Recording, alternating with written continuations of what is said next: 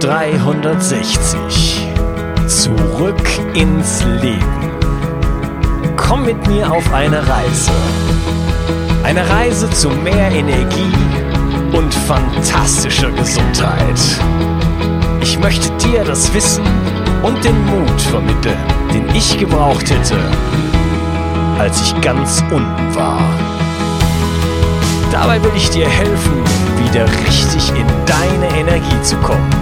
Zurück ins Leben. Hallo ihr Lieben und herzlich willkommen zu Bio 360 Zurück ins Leben.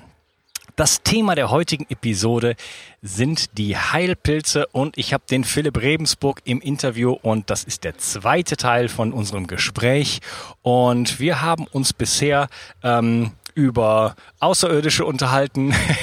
wir haben über Star Trek geredet. Wir haben einfach mal beleuchtet, was sind überhaupt Pilze, äh, was für eine unglaubliche Rolle Pilze auf dieser Welt spielen und kommen jetzt gerade im Laufe dieses Gesprächs auf das Thema Heilpilze dann auch wirklich mal zu sprechen und hatten gerade ähm, im ersten Teil am Ende noch angesprochen, dass ähm, Pilze ähm, auch einen Kontakt zum Mikrobiom haben und äh, eventuell da auch ähm, ja, äh, vorteilhaft sein können. Ich weiß zum Beispiel, dass es einen Pilz gibt, der heißt, äh, jetzt bin ich mir gerade nicht sicher, welcher es ist, dass es einen Heilpilz gibt, der ähm, das ähm, Immunsystem bzw. das Mikrobiom reguliert.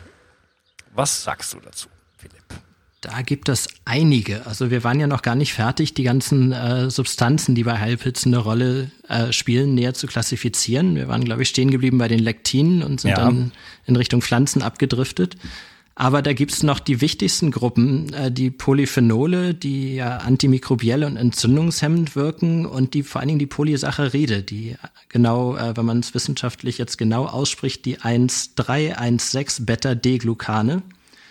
Und die sind extrem immunmodulierend, die sind Adaptogene, den Begriff klären wir sicherlich noch. Ähm, die haben krebsschützende Wirkung, wundheilungsfördernd sind sie, entzündungshemmend. Und die Terpene, hier besonders die Triterpene, die eben auch antibakteriell und antiviral wirken, entzündungshemmend und antiallergisch und so weiter. Äh, man kriegt schon eine Idee, dass da eine ganze Reihe Stoffe bei sind, die irgendwie auf unser Darmmikrobiom einwirken müssen. Und nicht nur das, sondern auch auf das Immunsystem. Also da werden dann bestimmte äh, Zellen aktiviert, andere werden gedämpft. Ähm, da ist einfach wahnsinnig viel los. Die Pilze haben dadurch, dass sie uns näher sind als den Pflanzen und von den gleichen Bakterien und Viren, also den gleichen Klassen an Bakterien und Viren äh, befallen werden wie wir als warmblutige Säugetiere, haben die ähnliche oder haben die Verteidigungsstrategien entwickelt, sage ich mal, die für uns auch wirken. Da sind Substanzen, die den Pilz schützen vor extremen Umweltbedingungen, diese Antioxidantien wie zum Beispiel das Betulin aus, der, aus dem Birkenpilz oder aus dem Chaga, den werden wir auch noch ein bisschen näher besprechen nachher.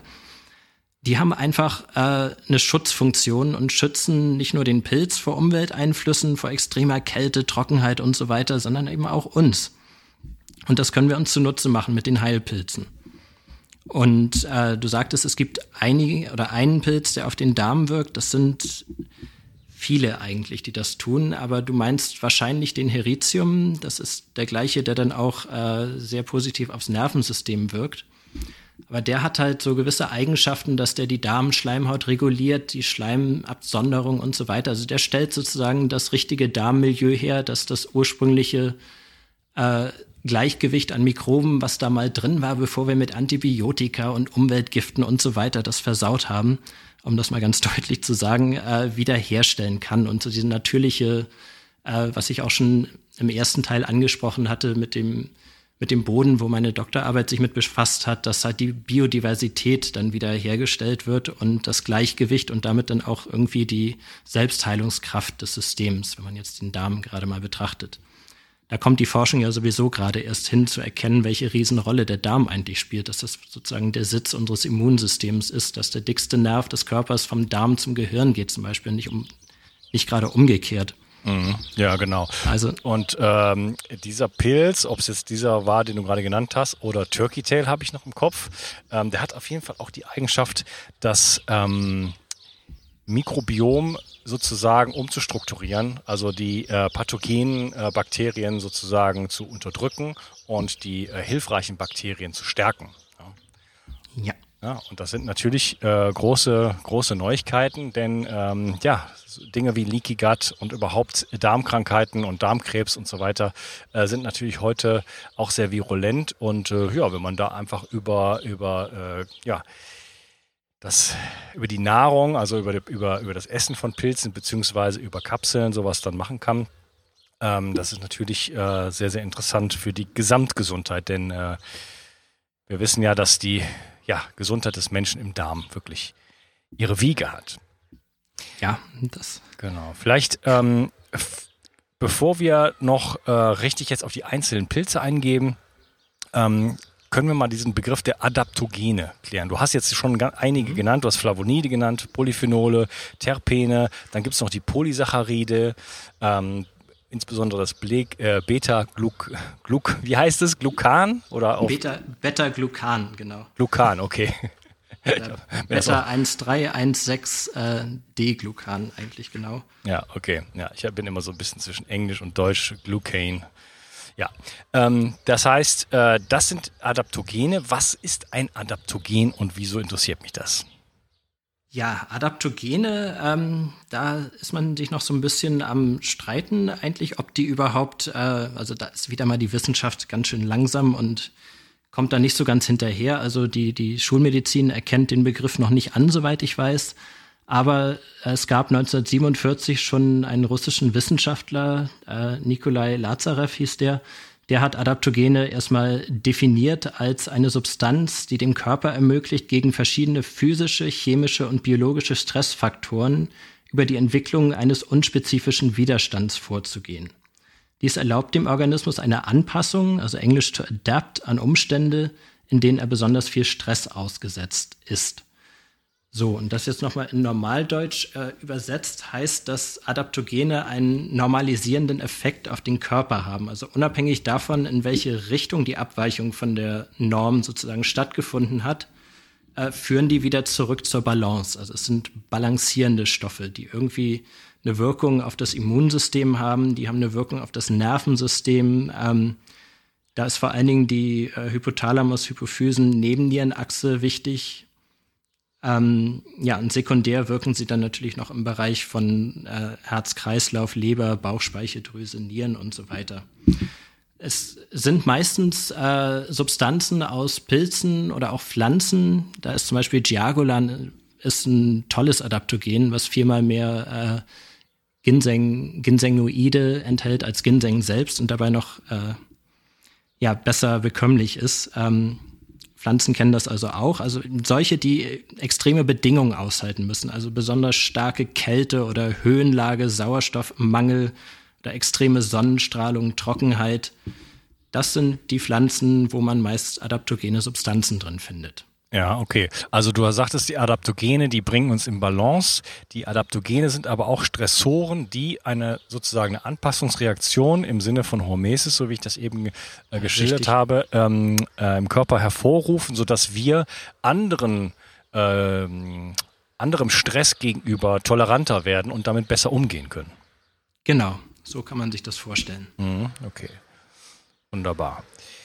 Ja, ähm, jetzt lass uns doch mal auf die eigentlichen Heilpilze eingehen.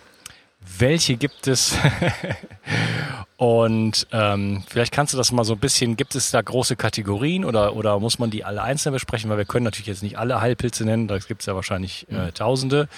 Aber vielleicht konzentrieren wir uns mal auf so die, ein paar Kategorien beziehungsweise die, die, die großen Namen. Genau, also erstmal ähm, was generelles. Man kennt mittlerweile an die 240 Pilze, die bioaktive Substanzen enthalten. Äh, wissenschaftlich am Menschen erforscht sind davon nur sechs. Und dann würde ich sagen, da gibt's die aus der traditionellen chinesischen Medizin, die ja Jahrtausende zurückblicken äh, kann. Da gibt's äh, so ungefähr 10 bis 20 Pilze, die man schon lange als Heilpilze kennt. Und die würde ich jetzt so als die Hauptkategorie an Heilpilzen ansehen. Die sind halt schon mit langen Erfahrungswerten belegt. Also selbst in Europa, äh, Hildegard von Bingen hat im 12. Jahrhundert schon die Heilwirkung einiger Pilze be beschrieben. Ja, und wie gesagt, in Asien haben die einfach mal eine viel längere das will ich jetzt aber auch gar nicht so sagen, denn äh, da gibt's ja das klassische Beispiel Ötzi, äh, der ist ja 5300 Jahre alt, wurde in der Gletscherspalte gefunden, diese Mumie. Der hatte schon Heilpilze bei sich. Das war äh, der Zunderschwamm und der Birkenporling. Und die haben ja nicht nur äh, antibakterielle und antivirale Eigenschaften, sondern zum Beispiel der Birkenpilz lässt sich hervorragend zur Blutungsstillung bei Wunden verwenden. Mhm. Also der medizinische Gebrauch von Pilzen ist uralt. Ja, also wir haben ja wahrscheinlich auch eine Pilzkultur, denn die wachsen ja überall, die Dinger. Kann ja gar nicht sein, dass wir die nicht haben. ähm, ja. Die, hm? Ja, erzähl. Wir haben irgendwie über die Jahrhunderte so eine Phobie, würde ich fast behaupten. Also einen gesunden Abstand oder äh, eine ja, da wollte ich gerade, ja. da wollte ich gerade drauf hinauskommen, denn genau. äh, das Wissen um Kräuter und Pilze lag ja traditionell immer bei den Frauen und dann hatten wir ja sowas wie Inquisition und Hexenverbrennung und Hexenjagd und da wurden Pilze natürlich auch unpopulär, weil die natürlich assoziiert wurden mit äh, mit Hexen.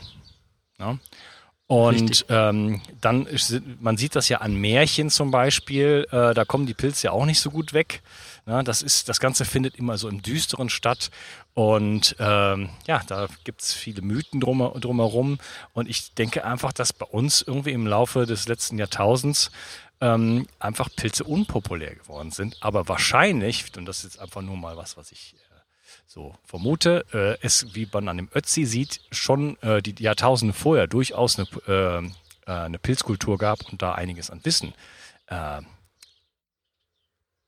dass es da einiges an Wissen gab. Richtig, genau.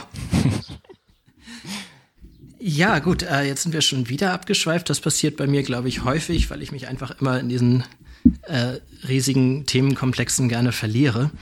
Ähm, wir waren dabei, die Heilpilze zu charakterisieren. Welche großen Gruppen gibt es da? Und da wollte ich jetzt eigentlich mal auf die traditionellen, in Anführungszeichen, Heilpilze der chinesischen Medizin mal hinaus und mal ein paar Namen nennen. Also da ist in allererster Linie der Shiitake-Pilz zu nennen, den wir ja hauptsächlich als exotischen Speisepilz, der im Restaurant irgendwo mal im Salat mit drin ist oder so, kennen.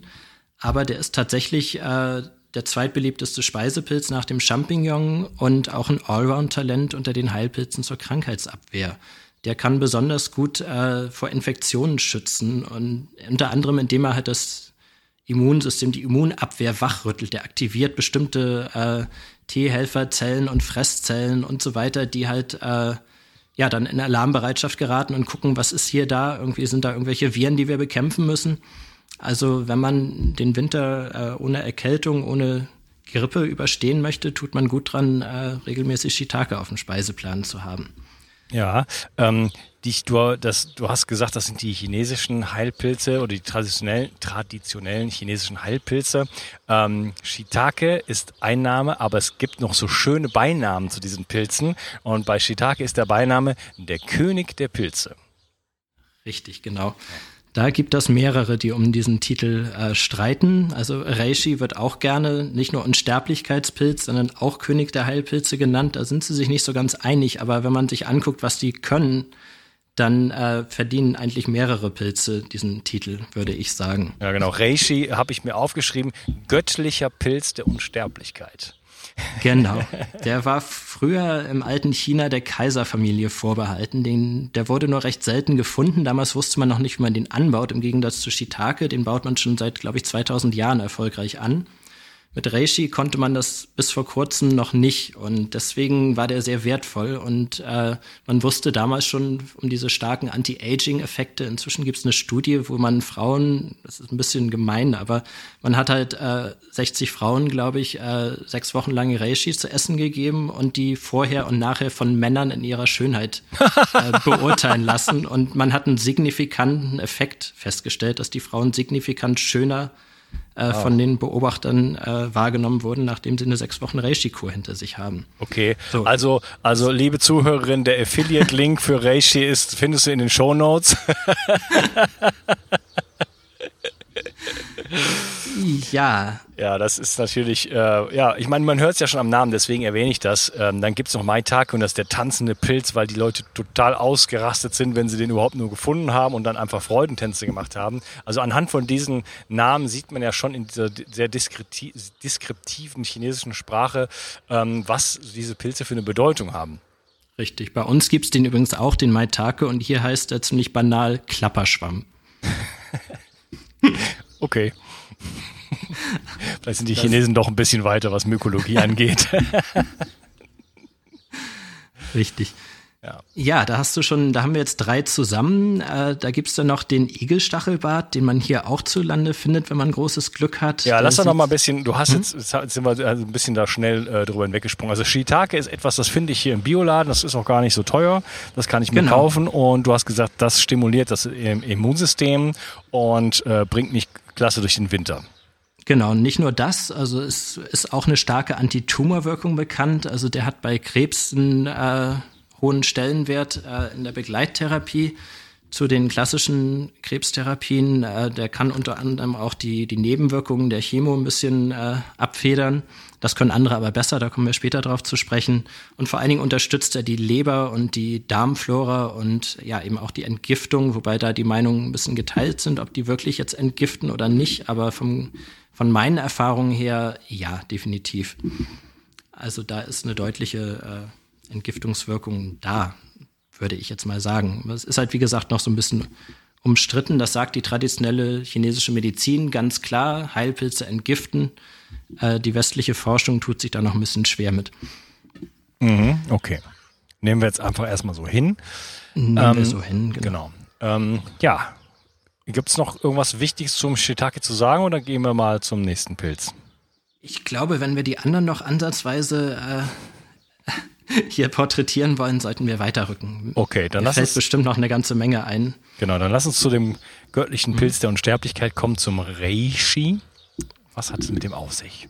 Genau, das habe ich ja schon erzählt, dass der früher der chinesischen äh, Kaiserfamilie vorbehalten war. Da heißt er übrigens Ling Xi. Und äh, ja, da gibt's auch irgendwie so eine gewisse äh, Konfusion, was eigentlich jetzt nur Mykologen äh, betrifft. Man streitet sich, äh, ob der jetzt, also der, der lateinische Name ist Ganoderma lucidum, aber eigentlich Ganoderma lingsi ist der, der mit Reishi äh, in Verbindung gebracht wird. Und das andere ist der glänzende Lackpurling, der oft oder der eigentlich hier von, äh, wenn man jetzt so diese Internethandel mit Kapseln und so weiter, da steht dann immer Ganoderma lucidum, das ist ein anderer Pilz, das ist nicht der gleiche wie der, äh, der Lingxi, der in China angebaut wird. Okay. Gut. Er hat ähnliche Wirkung, insofern ist das nicht ganz äh, der Skandal, aber es ist einfach mal nicht der Pilz, der es eigentlich sein sollte. So, aber nichtsdestotrotz, beide haben ähnliche Wirkungen, wobei der Lingxi noch ein bisschen stärker ist und die sind richtiger Allrounder, genauso wie der Shiitake, aber ein Spezialgebiet hat er natürlich auch und das ist der Heilpilz der Wahl bei Allergien. Der hat nämlich einen besonders hohen Tritapengehalt und äh, da sind Stoffe bei, wenn man alkoholischen Extrakt davon hat, das müssen wir später auch nochmal besprechen, dass äh, Extrakte eine andere Wirkung haben als Pilzpulver, was zuweilen auch gar keine Wirkung haben kann und äh, sich dann noch wässrige und alkoholische Extrakte unterscheiden und so weiter. Aber da gibt es Stoffe bei, die den Histamin, die effektiv, äh, also die effektiv die Histaminausschüttung hemmen und äh, auch mit Interleukin 4, was mit Allergien assoziiert wird, äh, die Ausschüttung hemmt. Und dann gibt's da noch Antitumor-Polysaccharide aus der Gruppe der Beta-Glucane natürlich. Also der ist halt auch bei Krebs äh, ein sehr wichtiger Pilz. Ja, ich glaube, ja. Das, da da sind, wie gesagt, ganze Bücher zugeschrieben. Also da gibt es ein Buch, äh, Reishi, König der Heilpilze zum Beispiel. Also man könnte jetzt ewig weiter erzählen. Ich würde vorschlagen, wir nehmen erstmal den nächsten. Ich kann aber auch noch ein bisschen mehr erzählen, je nachdem. Nee, ist okay, ist okay. Wir haben ja noch ein paar richtig spannende Kandidaten äh, auf, der, auf der Liste der großen Heilpilze. Ich weiß nicht, willst du einfach weitermachen oder soll ich dir mal einen, einen sagen? Du kannst mir auch gerne einen anfüttern. Äh, sehr interessant ist zum Beispiel auch Cordyceps, der Raupenpilz. Was hat es mit dem auf sich? Richtig, der Cordyceps, da sind wir wieder beim Adaptogen. Das ist so seine Stärke. Und äh, wenn man mal guckt, wo der natürlicherweise vorkommt, nämlich ganz oben auf den Himalaya, in, also in großen Höhenbereichen mit Sauerstoffarmut, karger Natur und widrigen Bedingungen, dann ist klar, der muss, wenn er da überleben will, sich was einfallen lassen. Und das hat er. Und er hat halt auch ähm, ja, sehr viele adaptogen wirkende ähm, Polysaccharide und Tritapene an Bord und das ist der Pilz der Wahl, wenn man so ein Tonikum haben will. Der wird tatsächlich auch äh, von, ich glaube, die Chinesen waren das, die Russen vielleicht auch in den Olympiaden, haben sie dann, als die ganzen äh, Doping-Skandale waren, äh, trotzdem Höchstleistung gebracht und man wusste nicht, wie kriegen die das hin und dann haben sie irgendwann gesagt, ja, ja, wir haben den, den Pilz da irgendwie an, am Wickel und wir nehmen den. Also ja, da gab es so eine Läuferin, die hat äh, alle Rekorde gebrochen, also bis heute, glaube ich, noch. Im, äh, weiß ich nicht, 30. Ich weiß jetzt gerade nicht mehr, was das für ein Rennen war. Aber, ähm, und sie hat dann hinterher gesagt, dass sie halt, äh, ja, Cordyceps äh, benutzt. Genau. Ja, okay. Äh, wie ja. wächst denn dieser Pilz eigentlich? Das ist ja nicht so ganz, äh, das ist ja ein bisschen ungewöhnlich, oder? Cordyceps ist allerdings ungewöhnlich. Der heißt nicht umsonst Raupenpilz. Das ist ein Parasit, der äh, die Raupen einer bestimmten Mottenart befällt. Und das macht ihn auch besonders wertvoll, denn so richtig hingekriegt hat man das nicht, den äh, auf einer Raupe zu züchten. Man kann mittlerweile das Myzel in Flüssigkultur züchten, aber stellt fest, das ist irgendwie anders. Das ist schwächer und nicht das gleiche wie so ein chinesischer Raupenpilz, der im Himalaya gesammelt wurde. Die werden ja fast mit Gold aufgewogen, glaube ich, oder noch teurer verkauft. Ähm, jedenfalls befällt also befallen die Pilzsporen diese Raupe und veranlassen sie dazu, sich zu verbuddeln äh, mit dem Kopf nach oben. Und aus dem Kopf von dieser Raupe wächst dann der Fruchtkörper raus und wird dann von äh, findigen Sammlern entdeckt und rausgezupft mitsamt der Raupe da dran. Sieht also ein bisschen unappetitlich aus, das Ganze. Und es ist halt wirklich ein waschechter Parasit, der seinen Wirt befällt, tötet und dann äh, sich darauf vermehrt. Ja, ich werde ich werd mal ein, äh, ein, Bild in die Shownotes setzen, denn äh, das mhm. ist wirklich abgefahren. Also das muss man mal gesehen haben. das sind sowieso wie so äh, orangene Stängel, die dann halt auf dieser Raupe wachsen. Unglaublich. Ja, wie äh, das ist ja jetzt, das hört sich jetzt na, nicht nach einer Massenproduktion an, das Ganze. Das muss ja unfassbar hm. teuer sein. Ja, das ist, das, der originale wild gesammelte Raupenpilz ist natürlich unfassbar teuer. Was man inzwischen, wenn man, also man kriegt ja überall Cordyceps-Kapseln und sowas und das sind halt wirklich äh, besagte auf äh, sozusagen einem flüssigen Nährmedium. Da hat man versucht, irgendwie die Raupe zu analysieren, was sind da an Nährstoffe drin und hat dann versucht nachzukochen, dass man da ungefähr eine, äh, eine Suppe kriegt mit den gleichen Inhaltsstoffen. Das funktioniert auch, das wächst da alles wunderbar.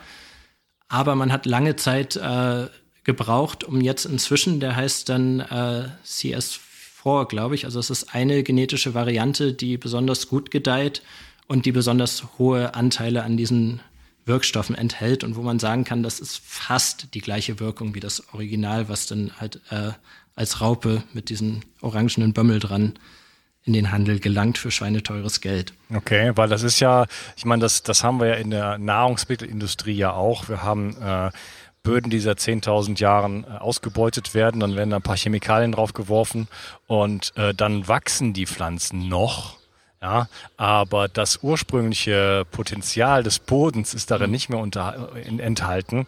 Und ähm, ja, die, die Böden sind mineralstoffverarmt und so weiter. Das heißt, dass noch etwas wächst, dass ich es schaffe, irgendetwas wachsen zu lassen, ähm, heißt nicht viel über die Qualität ja, des, äh, ja, in dem Fall des Pilzes. Ähm, ja, du sagst aber, es ist trotzdem relativ nah doch am Original und man kann wirklich dann auch trotzdem Heilwirkung bekommen oder beziehungsweise diese Tonikumwirkung, die funktioniert dann noch beim Cordyceps in dieser, in dieser Methode? Ja, ja, da sind definitiv, äh, da ist auch die Wissenschaft dahinter, da sind äh, Stoffe in ähnlichen Konzentrationen drin, die ähnliches bewirken. Und äh, es ist definitiv ein wirkungsvolles Tonikum. Ich habe sie selber auch genommen und habe festgestellt, dass ich in der Zeit halt äh, wirklich äh, ja, meinem Körper mehr abverlangen konnte als sonst. Mhm. Wie macht sich das bemerkbar? Sind das sportliche Leistungen, dass man irgendwie, äh, keine Ahnung, das, 20 Minuten länger macht, laufen kann oder? Ja, genau so. Also es macht sich tatsächlich durch mehr Ausdauer bemerkbar. Also man scheint irgendwie, ich vermute mal, das hängt mit den Mitochondrien in den Zellen zusammen. Die Zellkraftwerke funktionieren dann besser. Also Mitochondrien sind sozusagen die, die Kraftwerke in den Zellen, die äh, ATP in Energie umwandeln.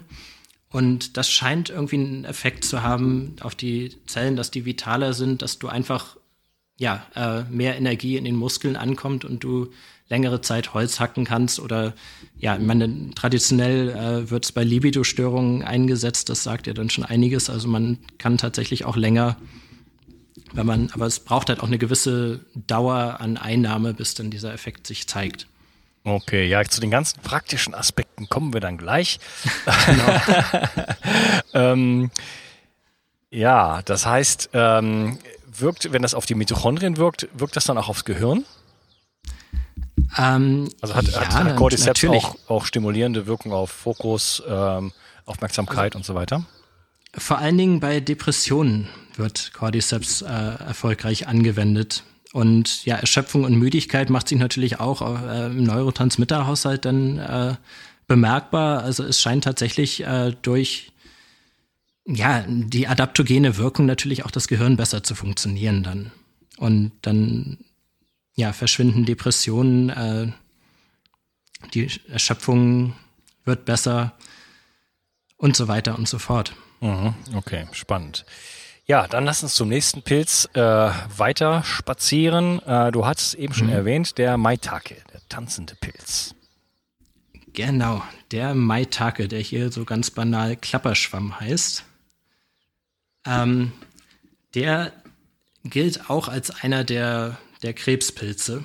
Ähm, der enthält ein paar Stoffe, die da sehr äh, positiv wirken. Also das ist einer von denen, die vornehmlich für Krebs eingesetzt werden. Das ist immer ein bisschen schwierig zu sagen, so dieser Pilz wirkt dagegen, dieser Pilz ist dafür, weil die sich total überschneiden in ihren Wirkungen. Mhm. Und die können eigentlich alle alles und manche können halt einiges ein bisschen besser davon. Ja, also das Spektrum, das, das Wirkungsspektrum von so einem Pilz, wir picken uns jetzt so ein paar ähm, Oliven, Rosinen heraus, aber in Wirklichkeit äh, sind die Wirk ist das Wirkspektrum oder sind die Wirkspektren sehr, sehr breitbandig, oder? Ja, definitiv. Mhm. Aber ich kann mal kurz runterrattern, was der so an äh, Anwendungsgebieten hat. Also den nimmt man bei Bauchspeicheldrüsenentzündungen. Äh, der ist auch besonders geeignet, um die Nebenwirkungen der Chemotherapie herabzusetzen. Deswegen halt auch äh, seine Rolle in der Krebstherapie. In Japan wird er viel verwendet. Ähm, der hat eine cholesterinbalancierende Wirkung. Also da gibt es ja verschiedene Arten von Cholesterin und das, was für nicht so gut gehalten wird, wird da äh, runterreguliert. Der ist bei Leberentzündungen, bei Hepatitis in allen Ausführungen äh, der angezeigte Pilz. Natürlich wie alle anderen fast auch äh, reguliert er das Immunsystem. Ist besonders gut bei Lebererkrankungen, äh, Lungenerkrankungen wird er gerne verwendet, Prostataerkrankungen. Und er hat halt eine Fetthaushalt äh, regulierende Eigenschaften, die teilt er sich mit ein paar anderen Pilzen und wirkt somit äh, Übergewicht entgegen. Was natürlich ne, viel mit Ernährung auch zusammenhängt, aber da spielt er eine gewisse Rolle, weil er eben den Fettstoffwechsel optimiert. Und er kann äh, den Zuckerhaushalt im Blut auch noch regulieren und spielt deswegen bei Diabetes eine Rolle. Ah, okay. Also äh, kann unterstützend wirken, äh, natürlich äh, zu einer guten, zu einer guten ausgewogenen Ernährung und im Sportprogramm äh, da eventuell so ein bisschen ähm, ja auch die die Körperbalance, also das ähm, ähm, die Körperkomposition ein bisschen ins Positive zu verändern ähm, und äh, ja mich eventuell etwas weiter weg vom metabolischen Symptom, Symptom zu bringen. Richtig. Und abgesehen davon äh, schmeckt er auch recht gut und kann in der Küche wie der Shiitake auch verwendet werden. Ich glaube, den Cordyceps, äh, da habe ich mal Pulver da gehabt, das schmeckt scheußlich. Das möchte man nicht wirklich gerne essen. Und äh, Reishi ist auch relativ holzig, auch wenn der als Tee sehr lecker ist. Äh, essen kann man den nicht wirklich. Mhm. Und Shiitake und äh, Maitake sind hervorragende Speisepilze. Okay.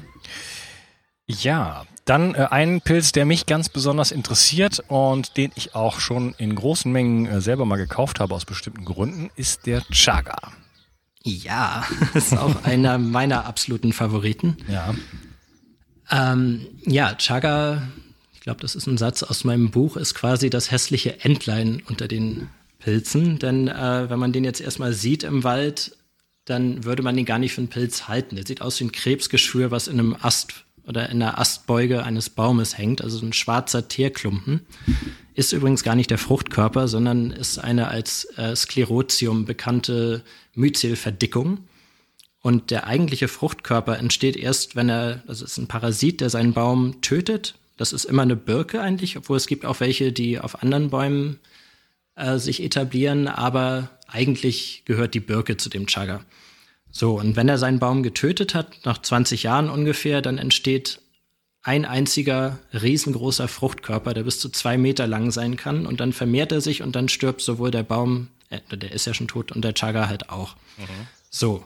Aber was wir verwenden, ist eben dieses, dieses Sklerotium. Das ist so eine, sieht aus wie ein Lavaklumpen eigentlich. Also ja. ist außen, außen schwarz und wenn man das dann aufbricht, dann hat das eine ganz interessante orangene Struktur, so verschiedene Orangetöne und dazwischen findet man weiße Myzelfäden, die sich da durchziehen. Ja, und die schwarze Farbe kommt durch Melanin. Das ist der gleiche äh, Stoff, den wir auch in unserer Haut haben, der die Pigmentierung verursacht und unseren Teint. Und äh, da wird schon so ein bisschen ersichtlich, was der macht. Ähm, der wirkt ganz stark äh, anti, also ein ganz starkes Antioxidant. Der schützt tatsächlich ein bisschen vor der Sonnenstrahlung auch. Und äh, die wichtigsten Stoffe, die da drin sind, sind allerdings Betulin und Betulinsäure und die zieht er sich aus der Birkenrinde. Die Birke ist ja als Heilpflanze auch schon lange bekannt in der europäischen Kräutermedizin. Und die Rinde enthält eben diese beiden äh, zu den Tritapenen, beziehungsweise die Betulinsäure ist, glaube ich, ein Tritapenoid, also ein Tritapen-Derivat. Und äh, diese beiden Stoffe haben super interessante pharmakologische Eigenschaften. Man hat zum Beispiel gezeigt, dass äh, Mäusen, denen man einen Hautkrebs, also diesen, das maligne Melanom verursacht hat, äh, und sie dann mit Chaga füttert, mit einem alkoholischen Chaga-Extrakt, und da komme ich auch noch gleich, warum das, äh, darauf zu sprechen, warum das ein alkoholischer sein muss. Äh, man hat sie jedenfalls damit gefüttert und innerhalb von wenigen Wochen war nicht nur der Tumor vollständig verschwunden, sondern halt komplett der ganze Krebs. Und äh, das hat man an Menschen noch nicht getestet. Die klinischen Studien fehlen noch so ein bisschen, wobei Russland da äh, relativ weit ist, was äh, andere Forschungsergebnisse angeht, was Chaga angeht. Und äh, naja, jedenfalls, diese beiden äh, Substanzen haben es wirklich in sich. Betulin und Betulinsäure. Und äh, jetzt muss ich mal kurz überlegen. Ähm, Nee, wir machen einfach mal. Ja, der, der, Ch der, der, ja, warte mal, der, der Chaga ist, du äh, sprichst von Birken. Ist das etwas, was wir auch in Deutschland finden? Ich kenne den Chaga nur aus ähm, sehr kalten Regionen, wie zum Beispiel Sibirien. Oder gibt es den auch bei uns? Den gibt's auch bei uns. Ich habe schon, beziehungsweise ich nicht, äh, meine Freundin hat da irgendwie so ein gewisses Auge für. Die hat bei uns äh, in unmittelbarer Umgebung unserer Farm, wo wir jetzt wohnen, äh, hat sie tatsächlich schon zwei Exemplare gefunden und äh, die haben wir geerntet und insgesamt würde ich sagen, sind das anderthalb Kilo Chaga, die wir da gefunden haben. Der wächst tatsächlich hier auch äh, da, wo alte Birkenbestände vorkommen. Da lohnt es sich, sich äh, umzuschauen. Man mhm. findet auch YouTube-Videos von Sammlern, die in Deutschland unterwegs sind. Also man findet sie hier definitiv. Man sagt jetzt aber, dass die, die natürlich äh, in nördlicheren Regionen vorkommen und da die extremen Temperaturen aushalten müssen, dass die wirkungsvoller wären. Mhm. Ja. Äh, will ich jetzt nicht bestätigen. Ich finde, also von, ich habe beide da zum Vergleich und äh, vom, Gesch also ich habe halt nicht die Möglichkeit, äh, chemische Analysen zu machen zu Hause. Ja. Noch nicht, kommt noch. Aber von den Eigenschaften her, von dem Geschmack her, von der Wirkung her, finde ich die ziemlich identisch. Und ich meine, wenn man überlegt, dass äh, die Hauptwirksubstanzen aus dem Birkenbaum kommen, dann ist der Birke das völlig egal, ob die in Sibirien oder hier in Norddeutschland steht. Der Chaga hat es allerdings gerne ein bisschen kühler, deswegen würde man den eher wahrscheinlich in Gebirgslagen, Randlagen und eben in Norddeutschland finden und weniger halt äh, in Mitteldeutschland. Mhm, okay, also es gibt Hoffnung, äh, dass man bei einem ausgedehnten Waldspaziergang mal einen Chagga findet irgendwo. Äh, wenn man irgendwo ein Stück Lava in einem Birkenbaum sieht, dann kann man sich das mitnehmen oder auch nicht. Vielleicht will man das auch einfach in der Natur lassen. Aber äh, es ist ja nicht so ganz günstig, so diese ganzen äh, Pilzpulver und Extrakte und so weiter. Und wenn man da natürlich sich aus der Natur was besorgen kann, dann ist man natürlich äh, gut aufgestellt. Richtig, genau. Und man hat auch gezeigt, dem Chaga schadet es nicht, wenn man ihn aberntet. Der wächst einfach wieder an der Stelle. Also nach drei bis vier Jahren ist er dann wieder da. Man kann natürlich auch ein bisschen was übrig lassen. Wenn man allerdings mehrere Chaga-Pilze sieht, sollte man tatsächlich nur einen nehmen und den Rest dann da lassen. Mhm, also okay. natürlich. Sammlerethik. Sam Sammlerethik, genau. Ja, okay. Gut, äh, möchtest du noch zu, zu was hinzufügen zum Chaga oder? Ähm, ja, also die antioxidative Wirkung hatte ich, glaube ich, schon angeschnitten. Ähm, ja, vielleicht sollte ich noch, okay, äh, was zur traditionellen Anwendung sagen. Also der ist wohl bekannt in der traditionellen sibirischen Medizin in Lappland. Und da wird er halt hauptsächlich verwendet wegen seinen antibakteriellen, antiviralen und antientzündlichen Eigenschaften. Und äh, ja, das äh, wirkt übrigens auch, das hat die russische Forschung hervorgebracht, äh, sehr stark gegen HIV und Malaria. Also nicht nur gegen äh, Bakterien, sondern auch gegen Viren und Malaria ist ja ein Protozoo, also ein, äh, ja, ein Einzeller mit Zellkern, kein Bakterium. Insofern hat er eine breit gefächerte antiparasitäre Wirkung. Und ja, hervorzuheben ist halt die antitumorale Wirkung. Und man muss sagen, ähm, wenn man ein, die traditionelle Zubereitung ist ein Tee, und wenn du einen Tee machst, ist das ein wässriger Extrakt. Und der wässrige Extrakt kann natürlich nur die äh, polaren Substanzen daraus lösen und nicht die unpolaren. Und das heißt, die Betulin und Betulinsäure, die kriegt man nur, wenn man einen alkoholischen Extrakt macht. Mhm. Also, wenn man einen Tee trinkt, dann hat der auch einen Effekt, aber der Effekt beruht dann auf den Polysacchariden. Die kommen nämlich im wässrigen Extrakt raus und das sind die regulatorischen Effekte auf das Immunsystem und die antioxidative Wirkung, die man daraus kriegt. Mhm, okay, da, da kommen wir ja dann gleich noch drauf zu, dann im nächsten Teil, äh, wo wir dann wirklich äh, an die praktischen Aspekte gehen. Äh, wie muss man das machen oder äh, wo, worauf muss man achten, wenn man äh, solche Extrakte bzw. Pulver kauft? Genau. mhm. Okay. Ähm, ja, da. Ja? Da wäre ich dann bei Chaga erstmal am Ende. Da werden vielleicht noch Fragen auftauchen, die ich dann beantworten kann nachher, aber ja. sind ja auch noch ein paar andere Pilze da. Ja, wir kommen schon so an die, an die kritische Grenze. Ähm, okay. Für, für, diesen Teil, wie viel, wie viel Pilze hätten wir noch? Na, ich kann beliebig viele nehmen, aber ich würde ja. mir einen noch, einen noch wünschen und das ist die Schmetterlingstramete. Ja. Der wird, der wird als Coriolus nämlich auch gerne vermarktet. So hieß der früher. Inzwischen nennt man ihn Trametes versicolor. Früher hieß der äh, Coriolus versicolor. Und versicolor heißt vielfarbig und wenn man den sieht im Wald, dann, also auf Englisch heißt der Turkey Tail und das macht irgendwie Sinn. Der sieht aus wie der aufgefächerte Schwanz einer Pute. Ähm, der hat halt ja erstmal die, die Form davon und dann hat er Ringe mit verschiedenen Farben und kann echt fantastisch aussehen. Also der würde auch oft und gerne zu Dekozwecken verwendet. Den findet man manchmal in Blumengestecken und so weiter. Aber das wird ihm nicht so ganz gerecht, denn dieser Pilz ist äh, extrem kraftvoll in der Krebstherapie. Das ist eigentlich, würde ich sagen, für mich ist das der Antikrebspilz. Ja. Also es gibt eine Vielfalt an Studien, die belegen, dass dieser Pilz die Apoptose der Krebszellen einleitet. Also das ist die, die natürliche Selbstzerstörung der natürliche Selbstzerstörungsmechanismus von entarteten Zellen, die der Krebs irgendwie geschafft hat, äh, auszuschalten. Die wird durch den Pilz wieder reaktiviert. Das Immunsystem erkennt die Krebszelle dann wieder als solche und vernichtet sie. Und er kann extrem entgiftend wirken in der Chemotherapie. Der, also da sind echt äh, krasse Effekte zu beobachten. Der ist äh, in Japan, glaube ich, als offizielle Krebsbegleittherapie äh, zugelassen. Und da sieht man drastische Effekte, was die Nebenwirkungen der Chemo angeht. Die werden wirkungsvoll gelindert, die Übelkeit, der Haarausfall, dieser ganze Rattenschwanz, der da dran hängt, lässt sich, würde ich behaupten, fast auf Null reduzieren. Also auf jeden Fall eine deutliche Besserung, eine deutliche Steigerung der Lebensqualität. Und da gibt's eine sehr, äh, kann man sich äh, auf YouTube angucken. Da hat der Paul, Paul Stamets einen TED-Med-Talk, also TED-Talks, äh, kennt man vielleicht, da redet immer einer und erzählt ein spannendes Thema in 20 Minuten. Mhm. Und da hat er halt äh, über Pilze geredet, 2011. Wenn man Stamets TED-Med 2011 eingibt, dann sieht man, wie der erstmal diesen Pilz und die Studien, die er da mitgemacht hat, eindrucksvoll beschreibt und dann seine vier, oder seine Mutter äh, auf die Bühne holt, die zu dem Zeitpunkt, wo sie 2009 war, das glaube ich, äh, mit Brustkrebs äh, zu ihm gekommen ist und meinte so, äh, ich bin da, da ist irgendwas nicht. Also sie ist halt eine sehr religiöse Frau, die nie beim Arzt war in ihrem Leben und kommt und es stellt sich raus, äh, sie hat Brustkrebs im vierten Stadium, ist komplett durchmetastasiert. Äh, die Ärzte sagen, sie hat noch zwei Wochen zu leben, zwei Monate zu leben. Man kann ihr nicht mehr helfen, aber sie könnte es ja mal mit Heilpilzen versuchen.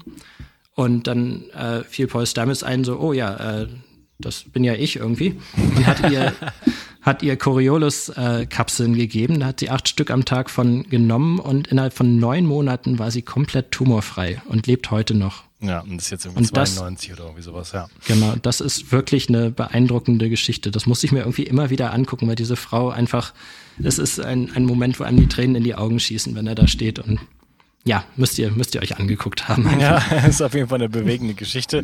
Okay, also Turkey Tail, genau. äh, den deutschen Namen kannte ich nicht, ähm, ist also der, der, der Kandidat, wenn es um Krebs geht.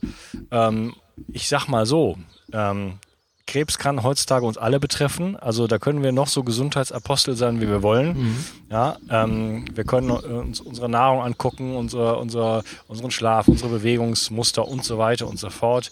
Wir leben in einer toxischen Welt äh, voll von Strahlung und anderen Einflüssen. Kein Mensch kann heutzutage mehr äh, garantieren, dass er keinen Krebs bekommen wird. Im ganzen Gegenteil, die äh, mhm die Chancen steigen sozusagen. Äh, und man kann das ja leider auch überall schon beobachten. Und deswegen ähm, auch als junger, gesunder Mensch sich sozusagen so ein bisschen vorzuversorgen oder bestimmte, ich sag mal, Gesundheitsstrategien zu fahren, die ähm, eine der Haupttodesursachen und Krankheitsursachen ähm, ja, ähm, adressieren, ja, wie den Krebs, ist sicherlich eine ganz äh, coole Strategie. Äh, wenn man zum Beispiel AIDS zum Beispiel nimmt. AIDS spielt in Deutschland praktisch keine Rolle.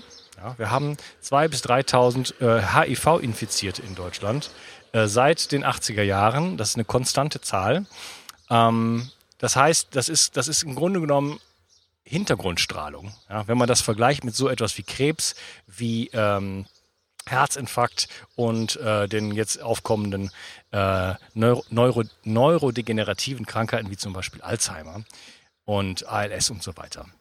Das heißt, wenn ich jetzt etwas, wenn ich äh, Werkzeuge habe, die mich schützen können und die mich eventuell vor solchen, vor einem solchen Schicksal bewahren können, dann sind das äh, ja kraftvolle Werkzeuge, die ich auch als junger gesunder Mensch eventuell ähm, in meinen Alltag mit einbauen möchte. Unbedingt, würde ich sagen. Ich wollte noch kurz hinzufügen zu dem Coriolis. Äh, der kommt natürlich auch hier, der, der ist eigentlich weltweit äh, zu finden und kommt hier in Deutschland auch vor. Und es gibt da eine, äh, also Jäger und Förster der alten Schule, die kennen diesen Pilz und nennen den Kaugummi des Waldes. Weil die, wenn sie im Ansitz waren, haben sie sich öfters mal einen abgebrochen und einfach darauf rumgekaut. Und die wussten wohl auch um die immunfördernden Eigenschaften davon, aber haben halt auch als Kaugummi-Ersatz, beziehungsweise damals gab es sowas noch nicht, einfach darauf rumgekaut, während sie auf ihr Wild gewartet haben. Gibt also auch da einen lange zurückreichenden traditionellen Gebrauch hierzulande. Mhm, okay. Äh, klasse. Dann gibt es noch einen letzten Pilz, äh, der mich noch interessiert, und das ist äh, Lion's Mane. Richtig, genau. Ja, ähm, wenn ich mich entscheiden müsste, dann könnte ich mich nicht zwischen Chugga und Lion's Mane entscheiden, was mein persönlicher Favorit ist. Ja. Der Lion's Mane, der wird auch, also heißt lateinisch Heritium erinaceus und äh, wird auch Pompom oder auf Deutsch Igelstachelbart genannt, auf Japanisch Yamabushitake. Und der schmeckt ganz wunderbar. Es ist ein richtig guter Speisepilz, ein absoluter Gourmetpilz. Der schmeckt so, der hat so ein Krebs- oder Hummeraroma. Das kann man gar nicht so richtig definieren, aber jedenfalls richtig gut. Und der hat ganz schön viele äh, von diesen Beta-Deglucanen da drin. Und zusammen mit der bioaktiven Wirkung der ganzen anderen Stoffe da, also es ist ja immer ein ganzes Wirkungsgefüge, macht das Heritium zu einem Immunbalancer. Also das ist sozusagen der Pilz der Wahl, wenn man neurologische und Magen-Darm-Probleme hat. Und die interessante Wirkung der äh, Neuromodulation, nenne ich das jetzt mal, äh, entfaltet er durch zwei Stoffe, die er enthält. Und das sind die Herizinone, die hauptsächlich im Fruchtkörper vorkommen, und die Erinazine, die hauptsächlich im Myzel vorkommen. Die sind Triterpene und da kommt man nur mit Alkohol ran. Äh, ist wichtig, weil wenn du einfach ein Heritium-Extrakt jetzt kaufst und denkst, geil, diesen Effekt will ich haben, den ich gleich beschreiben werde, äh, das funktioniert nicht, weil das wässrige Extrakte sind. Da hast du den Immuneffekt, da hast du die Darmregulierung, aber du hast nicht diesen Effekt, der einzigartig ist, nicht ganz einzigartig. Psilocybin kann es auch, aber Heritium stimuliert den Nervenwachstumsfaktor NGF. Und NGF ist was, was im Gehirn produziert wird, was dafür sorgt, dass die Nervenzellen intakt und funktionsfähig bleiben. Das nimmt im Alter ab, die Produktion von diesem NGF. Und dann wird man tatterig, dann kommen Alzheimer und Demenzerkrankungen da hinzu. Äh, es hängt anscheinend maßgeblich von NGF ab. Und wenn du diesen NGF irgendwie stimulierst, dann sorgst du dafür, dass die Nerven nicht nur erhalten bleiben, sondern dass tatsächlich, wurde es gezeigt in vielen Studien inzwischen, dass die auch die neu, das Neubilden von Nervenzellen äh, stimulieren. Das heißt also, äh, die Plastizität des Gehirnes, die Fähigkeit, sich auf neue Gegebenheiten einzustellen, die Lernfähigkeit bleibt nicht nur im Erhalten, wenn du diesen Pilz nimmst, sie wird verbessert. Das ist also ein Nootropic. Das ist, äh, kennt die ganze Biohacking-Szene, was Nootropics sind, aber das sind halt Substanzen, die äh, sozusagen einen Doping-Effekt auf die auf das Gehirn haben. Und äh, muss jetzt auch dazu sagen, äh, es gibt wohl äh, ein NGF auch in anderen Formen zu kaufen und die Leute essen das und denken, das hat einen Effekt. Aber NGF kann die Blut-Hirn-Schranke nicht passieren. Das heißt, es kommt gar nicht dahin, wo es gebraucht wird und wo es erkannt wird im System. Insofern brauchst du eine Substanz, die die Blut-Hirn-Schranke passieren kann und da den NGF stimuliert. Und das macht das machen diese beiden Stoffe aus dem Heritium und das macht auch Psilocybin. Mhm. Das heißt, ja, wenn man äh, leistungsfähiger denken möchte, dann ist das der Pilz der Wahl, den man da nehmen möchte. Abgesehen davon hat er einen ganz äh, durchschlagenden Effekt auf die Darmgesundheit, dadurch, dass der die, die Schleimhaut anregt, äh, sozusagen wieder die natürliche Schutzhülle des Darmes aufzubauen, beziehungsweise er legt sich erstmal als temporäre Schutzhülle über den Darm, die Schleimstoffe da drin, dass der Darm eine Chance hat, sich zu erholen, wenn er ständig von Toxinen und das sind ja gerade durch die, durch die Fehlbesiedlung im Darm sind da viele dabei, die Toxine ausscheiden, die dann wieder die Darmschleimhaut kaputt machen und reizen. Und so kommt dann im Endeffekt dieses Leaky Gut zustande. Und der Heritium, der erlaubt dem Darm erstmal überhaupt in die Heilung zu gehen. Insofern ist das ein ganz, ganz großer Heilpilz, der wirklich gerade bei Immun, Autoimmunerkrankungen viel bewirken kann. Mhm. Ja, ach Gott, äh, Darmgesundheit und besser denken können, äh, kaufe ich mir nicht. Interessiert mich nicht. also der, äh, ich habe auch noch dazu noch gelesen, dass der ähm, der die der Lions Mane auch in der Lage ist, ähm, die ähm, Myelinscheiden der Nervenbahnen aufzubauen. Ja?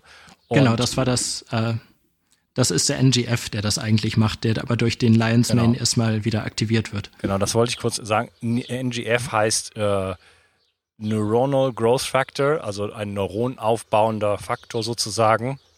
Genau. Und äh, ja, wir haben es also da mit einem potenten Mittel zu tun, äh, das uns einerseits vor möglicherweise vor äh, Krankheiten wie äh, Demenz, also Alzheimer und anderen Demenzkrankheiten äh, schützen kann und auf der anderen Seite einfach unsere kognitive Leistungsfähigkeit verbessern äh, kann. Übrigens äh, habe ich gerade eine Episode aufgenommen mit Fabian Völsch und wir unterhalten uns über Nootropics und wenn diese Episode rauskommt, ist die schon rausgekommen. Das heißt, äh, wenn dich das Thema interessiert, da werden wir dann wirklich uns genau oder da unterhalten wir uns genau über alle möglichen Substanzen, die ja unsere kognitive Leistungsfähigkeit verbessern können. Ja, ähm, ich möchte diese Episode hier dann doch mal ähm, beenden an dieser Stelle, beziehungsweise nicht beenden, sondern äh, vertagen, denn wir werden uns im nächsten Teil unterhalten, äh, was die ganzen praktischen Aspekte angeht, äh, was, äh, was ist der Unterschied zwischen einem Wasserauszug, einem Alkoholauszug oder noch vielleicht noch anderen Auszügen, ähm, was ist mit Pulvern, ähm, was, wie sieht's aus mit der Qualität, wo kommen die Pilze her, ähm, wie kann ich sie besorgen und so weiter und so fort und werden dann am Ende noch auch die ähm, ja, große Liste der Community-Fragen abarbeiten, denn dieses Thema scheint äh, wirklich sehr, sehr interessant zu sein und viele von euch haben Fragen gestellt und ja, das werden wir dann alles im nächsten Teil beantworten. Ich danke dir erstmal, dass du heute dabei warst, lieber Hörer und auch dir, Philipp, und wir hören uns im nächsten Teil. Ciao. Ciao. Ich möchte dir etwas schenken. Und zwar habe ich dir einen Audiokurs aufgenommen, wo ich dich in sieben Schritten zu mehr Energie und fantastischer Gesundheit führe. Das Einzige, was du tun musst, ist unten in der Description auf den Link zu klicken, dich dort einzutragen und dann bekommst du von mir kostenfrei diesen Audiokurs nach Hause geliefert. Wenn du das Gefühl hast, dass ich heute deinen Tag ein bisschen schöner gemacht habe, dann möchte ich dich einladen, auch meinen Tag etwas zu verschönern und auf iTunes zu gehen und für mich dort eine 5-Sterne-Bewertung und eine Rezension zu hinterlassen. Da würde ich mich riesig freuen und ich wünsche dir einen wunderschönen Tag. Bis dann, dein Onkas. Ciao. Bio 360 Zurück ins Leben.